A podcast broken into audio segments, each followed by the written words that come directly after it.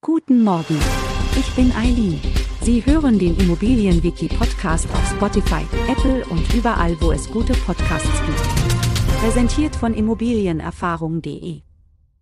Die Marge ist ein wichtiger Begriff in der Immobilienbranche, der die finanzielle Rentabilität eines Immobilienverkaufs widerspiegelt. Sie wird berechnet, indem man die Selbstkosten einer Immobilie, einschließlich des Einkaufspreises und der Renovierungskosten, vom Verkaufspreis abzieht. Die verbleibende Differenz stellt den Gewinn oder Rohertrag dar, den der Verkäufer durch den Verkauf der Immobilie erzielt. Die Marge wird in der Regel als Prozentsatz des Verkaufspreises angegeben.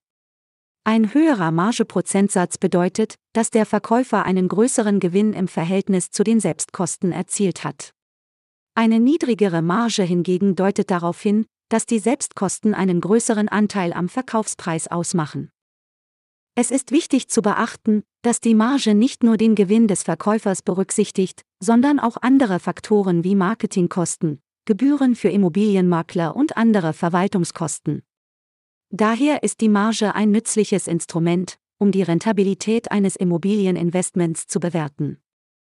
Bei der Berechnung der Marge müssen auch potenzielle Risiken und Unsicherheiten berücksichtigt werden. Kostenüberschreitungen bei Renovierungsarbeiten, Schwierigkeiten beim Verkauf der Immobilie oder Veränderungen im Markt können die Marge beeinflussen.